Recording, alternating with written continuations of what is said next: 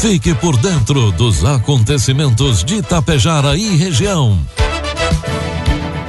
A partir de agora, Tapejara Notícias, segunda edição. Um trabalho da equipe de jornalismo da Rádio Tapejara.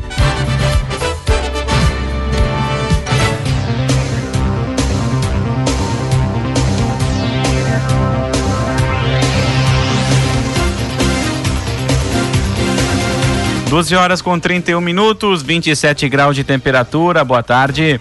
Está no ar aqui pela Tapejara FM, a segunda edição do Tapejara Notícias, nesta quarta-feira, 3 de janeiro de 2024. Tempo ensolarado, algumas nuvens em Tapejara. Você confere agora os principais destaques desta edição.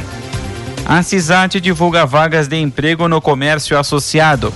Estradas de Charrua seguem com melhorias. Escola de Ibiaçá apresenta resultado de avaliações do Sim FTD de 2023. E Capão Bonito do Sul recebe 40 mil reais em devolução da Câmara de Vereadores. Tapejara Notícias, segunda edição, oferecimento é da Cotapel. Afagar a terra, plantar, esperar a semente germinar cultivar para gerar frutos, a vontade de vencer, a força para viver, o alimento em nossa mesa. Esta é uma história de sucesso que se escreve com luta, coragem e perseverança. Uma história sólida que busca cada dia o crescimento coletivo Assim, a Cotapel está presente na vida das pessoas, razão maior de sua existência. Cooperativa Agrícola Tapejara Limitada, desde 1985, ao lado de quem produz. Produtos agrícolas. 12 horas com 32 minutos e meio, cotação dos produtos agrícolas, preços praticados pela Cotapel nesta quarta-feira. A soja 133 reais, milho 60 reais, e o trigo pão PH 78 ou mais 65 reais. O Instituto Brasileiro do Meio Ambiente e de Recursos Naturais Renováveis, o IBAMA, suspendeu como medida cautelar a aplicação de defensivos agrícolas à base de fipronil por pulverização foliar em área total. O fipronil é um ingrediente ativo de vários defensivos agrícolas, utilizado no controle de pragas em diversas culturas agrícolas. Segundo o IBAMA, estudos científicos e relatos de diversas partes do mundo indicam que o produto é tóxico para abelhas. O comunicado do IBAMA justifica a medida com base no direito fundamental ao meio ambiente ecologicamente equilibrado e no princípio da precaução. Os titulares de registro de produtos que contêm o fipronil como ingrediente ativo têm até 90 dias contados a partir da publicação para publicar folheto complementar, etiqueta ou outro meio eficaz com a frase de advertência. Este produto é tóxico às abelhas. A aplicação aérea não é permitida. A pulverização foliar não dirigida ao solo ou às plantas, ou seja, aplicações em área total, não é permitida. Não aplique este produto em época de floração, nem imediatamente antes do florescimento ou quando for observar a visitação de abelhas na cultura. O descumprimento dessas determinações constitui crime ambiental, sujeito a penalidades cabíveis e sem prejuízo de outras responsabilidades. Fecha as aspas, então, do comunicado de advertência em cada embalagem do produto. Informe Econômico. 12 horas com 34 minutos. Trazemos as informações e cotações do mercado econômico. Neste momento na Bolsa de Valores, o dólar comercial está cotado a quatro reais com noventa e um centavos. Dólar turismo cinco com treze e o euro cinco reais com trinta e sete centavos. Em janeiro, o governo federal divulgará a portaria interministerial que determinará o reajuste do teto do INSS em 2024. O valor será calculado com base no Índice Nacional de Preços ao Consumidor, o INPC, do ano anterior, que foi de 3,14% em 2023, de acordo com o Instituto Brasileiro de Geografia e Estatística, o IBGE. O teto anual do INSS é de R$ 7.507,49. Medido pelo IBGE, o INPC ajusta o poder de compra dos salários, abrange aposentadorias e demais benefícios. O cálculo do índice leva em conta a faixa salarial mais baixa. O percentual serve como referência para os reajustes salariais, inclusive a atualização do valor do teto do INSS. O teto da Previdência representa o valor mais elevado de qualquer benefício concedido pelo INSS e corresponde também à contribuição máxima a ser realizada por qualquer segurado. O salário mínimo neste ano, ajustado em R$ 1.412 a partir de 1 de janeiro, impacta a contribuição mínima dos segurados da Previdência Social e modifica o valor mínimo a ser pago referente aos benefícios previdenciários. A reforma da Previdência estabeleceu regras automáticas de transição que mudam a concessão de benefícios a cada ano. Para 2024, a pontuação para aposentadoria por tempo de contribuição e por idade sofreu alterações.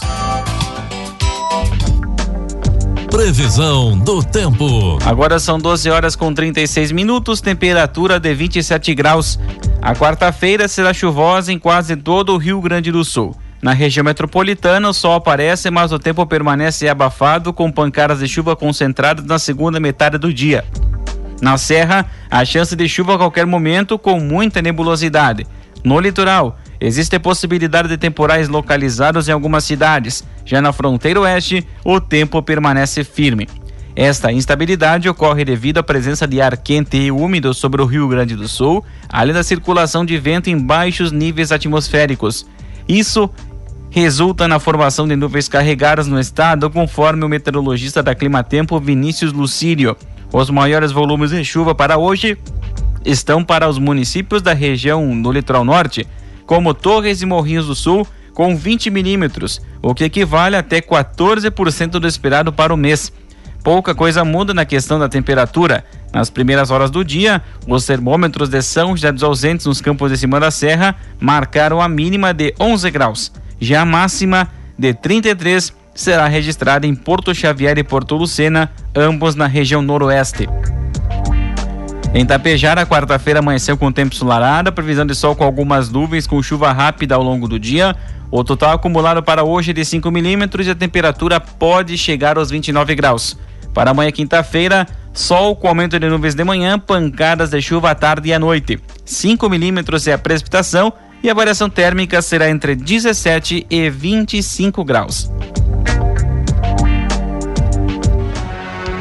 Destaques de Itapejara e região.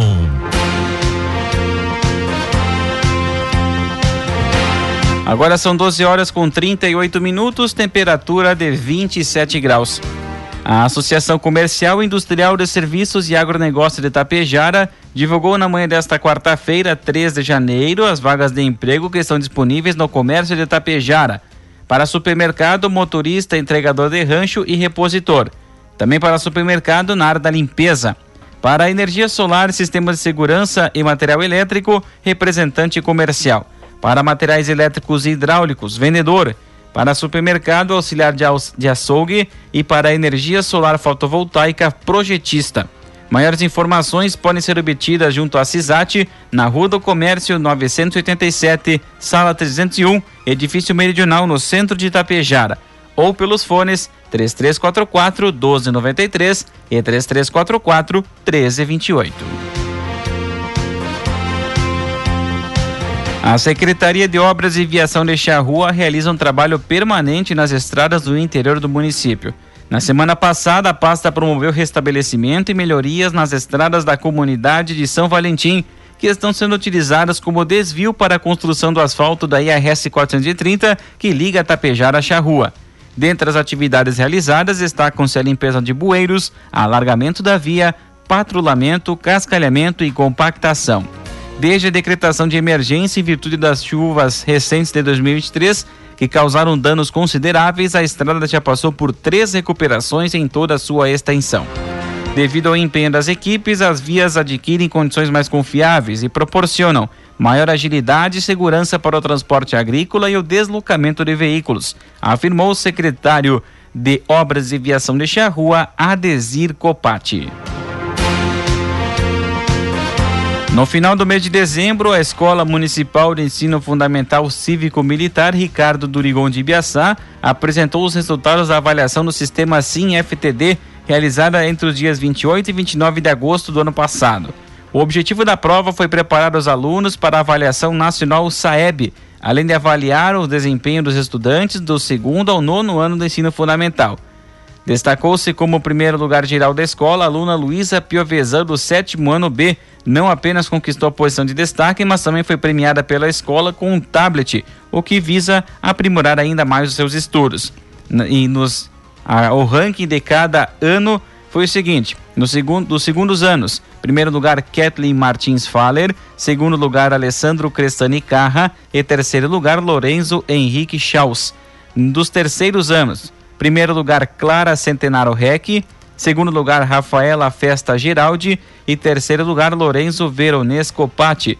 Quartos anos. Primeiro lugar, Roger da Silva. Segundo lugar, Guilherme dos Santos Menegon. E terceiro lugar, Carlos Eduardo Ribeiro da Silva. Ter... E quintos anos. Primeiro lugar, Maikele Goulart Pedroso. Segundo lugar, Matheus Machado Mignoni. E terceiro lugar, Joel Lucas Teles de Almeida. Nos sextos anos, o primeiro lugar ficou com Lucas Peron de Scarce. Segundo lugar, Bianca Piovesa Pegoraro. E terceiro lugar, João Gabriel Pirzanello da Silva. Nos sétimos anos, primeiro lugar, Luísa Piovesan. Segundo lugar, Bianca Letícia Nunes. Terceiro lugar, Felipe Maciel Boff. Nos oitavos anos, primeiro lugar, Michele Ribeiro. Segundo lugar, Gabriel Vanim dos Passos. E terceiro lugar, Maiara Biondo Faquinello. Fechando o nono ano, com o primeiro lugar, Luiz, o melhor, João, Alfre, João Lemos Adolfo. Segundo lugar, Vitória Martins Eliert. E terceiro lugar, Jean Carlos Machado. A gestão municipal expressa gratidão aos alunos e professores pela colaboração e resultados positivos obtidos na avaliação, pois isso reflete o compromisso com a educação do município. 12 horas com 42 minutos, 28 graus de temperatura. Nos últimos dias de dezembro, o prefeito de Capão Bonito do Sul, Felipe Riete, recebeu em seu gabinete o presidente do Poder Legislativo de Capão Bonito do Sul. O vereador Jorge Lisboa Toledo realizou na oportunidade a assinatura do repasse de 40 mil reais referente à devolução de obra orçamentária do exercício de 2023. O montante é resultado da economia no orçamento da Câmara de Vereadores no ano passado. A sugestão de investimento pelo presidente da Casa do Povo é para a aquisição de Chromebooks, um tipo de computador para execução de tarefas de modo mais rápido e fácil, equipamentos que deverão ser destinados à educação municipal do município. Temos a premissa de que investir em educação é investir no futuro e por isso agradecemos ao Poder Legislativo pelos recursos e pela preocupação com os nossos alunos, enfatizou o prefeito de Capão Bonito do Sul, Felipe Riete. Um grave acidente de trânsito movimentou as forças de salvamento de Lagoa Vermelha nas primeiras horas da manhã de hoje, quarta-feira, na BR-285, próximo à empresa BOC. Um homem de 54 anos que, dirige, que conduzia uma Fiat Dublô com placas entre Rio Santa Catarina morreu. Junto dele estavam seis pessoas, cinco delas foram conduzidas ao Hospital São Paulo em Lagoa Vermelha com ferimentos. Eles viajavam para Arroio do Sal. O condutor de um HB20 envolvido na colisão com placas de canela também foi socorrido. Participaram do salvamento equipes do Corpo de Bombeiros Militar, SAMU e Anjos Emergências Médicas. Na noite de ontem, terça-feira, o um incêndio destruiu uma residência na Avenida Luiz Lângaro, no bairro Integração, em Passo Fundo. Segundo as informações, o incêndio iniciou quando a proprietária do imóvel usava um fogareiro onde a mangueira pegou fogo e se alastrou rapidamente pelo local. A residência de alvenaria ficou completamente tomada pelas chamas. Rapidamente, as guarnições do Corpo de Bombeiros Militar, comandadas pelo sargento Magione, deslocaram o endereço e iniciaram o combate às chamas. Dois caminhões, sendo um de combate, um de apoio com água e ambulância, e foram utilizados num total de 10 mil litros de água. Duas casas ao fundo do terreno e uma casa na lateral foram salvas. Ninguém ficou ferido na ocorrência.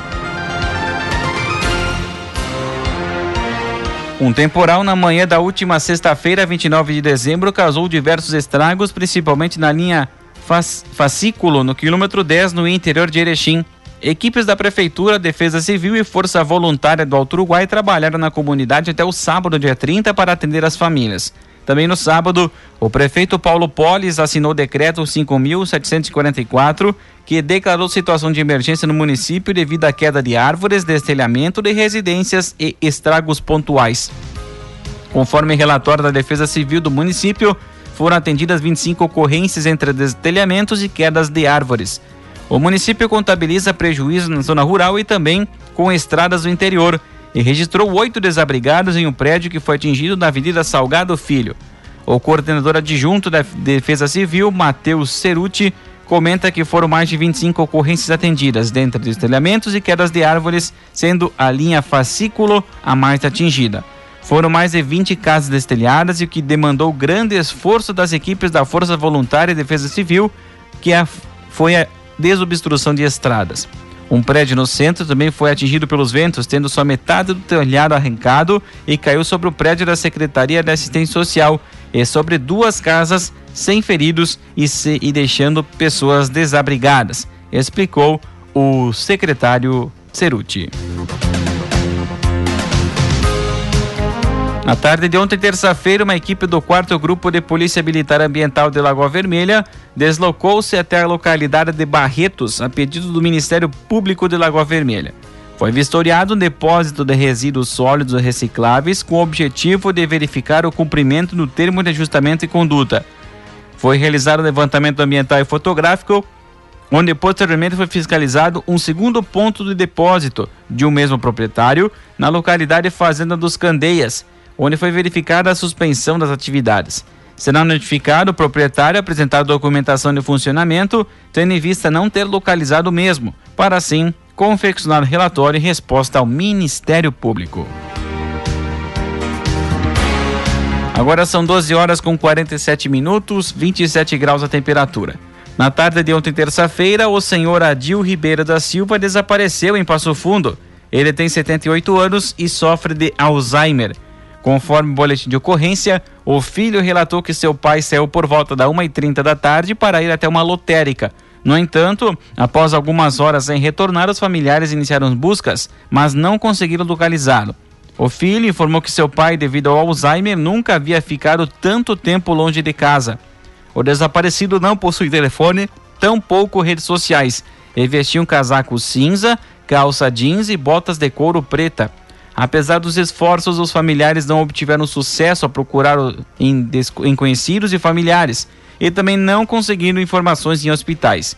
O filho destaca que, que seu pai não possui inimizades e acredita que possa ter esquecido o caminho de volta. Qualquer informação pode ser repassada pelo 97 da Polícia Civil e o 190 da Brigada Militar. Após receber alerta emitido pela plataforma MAP Biomas, uma equipe do 3 Batalhão Ambiental da Brigada Militar flagrou na tarde de ontem, terça-feira, uma área desmatada no município de Barão de Cotegipe. Com uso de drone e análise das imagens do satélite do Google Earth, os policiais constataram supressão de vegetação nativa pertencente ao bioma Mata Atlântica, totalizando 8.200 metros quadrados. Conforme a vegetação remanescente, foram destruídas árvores como pata de vaca, açoita cavalo, rabo de bugio, timbó, unha de gato e fumeiro bravo. A área vem sendo utilizada como lavoura para o cultivo de grãos, especialmente a plantação de soja. Em contato com a Secretaria de Meio Ambiente de Barão de Cotegipe, a equipe do terceiro BABM foi informada que não havia licença ambiental para intervenção na área. O proprietário foi identificado e responderá pelo crime ambiental. A partir desta quinta-feira, dia 4, estarão abertas as pré-matrículas para o ano letivo de 2024 na rede estadual de ensino. Conforme a SEDUC, o novo período de inscrições vai até o dia 17 de janeiro. A chamada é destinada ao público que perdeu o prazo no ano passado, que terminou em 1 de dezembro. A oportunidade é voltada para quem busca ingressar no primeiro ano do ensino fundamental, primeiro ano do ensino médio, seja na modalidade regular, curso normal, aproveitamento de estudos do curso normal ou educação profissional, com cursos técnicos integrados ao ensino médio, concomitente ou subsequente. Também podem ser feitas solicitações de transferência e pré-matrículas para interessados em vagas na educação de jovens e adultos, ou seja, modalidade EJA. As inscrições devem ser feitas pelo site da SEDUC na aba Matrículas. É necessário preencher uma ficha de inscrição no site, na qual o estudante deve optar por três escolas em ordem de prioridade. Após, os candidatos receberão um e-mail com o nome da escola para a qual foram designados. A última etapa é a confirmação da matrícula, que deve ser realizada de forma presencial na respectiva escola, mediante a apresentação do CPF, o certidão de nascimento do aluno e documentos do responsável. Para alunos do primeiro ano do ensino fundamental, é recomendado apresentar carteira de vacinação, cartão SUS e número de identificação social UNIS. O período de efetivação na matrícula sai entre 29 de janeiro e 9 de fevereiro. E dez anos após a sanção da Lei 14.376 de 2013, conhecida como a Lei Kiss, menos de um décimo das escolas da rede estadual de ensino do Estado possui alvará de prevenção contra incêndio. O prazo para adequação à normativa terminaria em 2019, foi prorrogado para o ano passado e agora se encerra em 2026. Informações foram obtidas pela reportagem por meio da Lei de Acesso à Informação. Os dados são referentes à data de 22 de novembro do ano passado. De um universo de 2.305 instituições, 174 têm o alvará concedido pelo Corpo de Bombeiros. Outras 472 fizeram adequações e entraram com pedido de documento, mas ainda não receberam a liberação. Sete em cada dez escolas, contudo, não apresentaram nenhum plano de prevenção.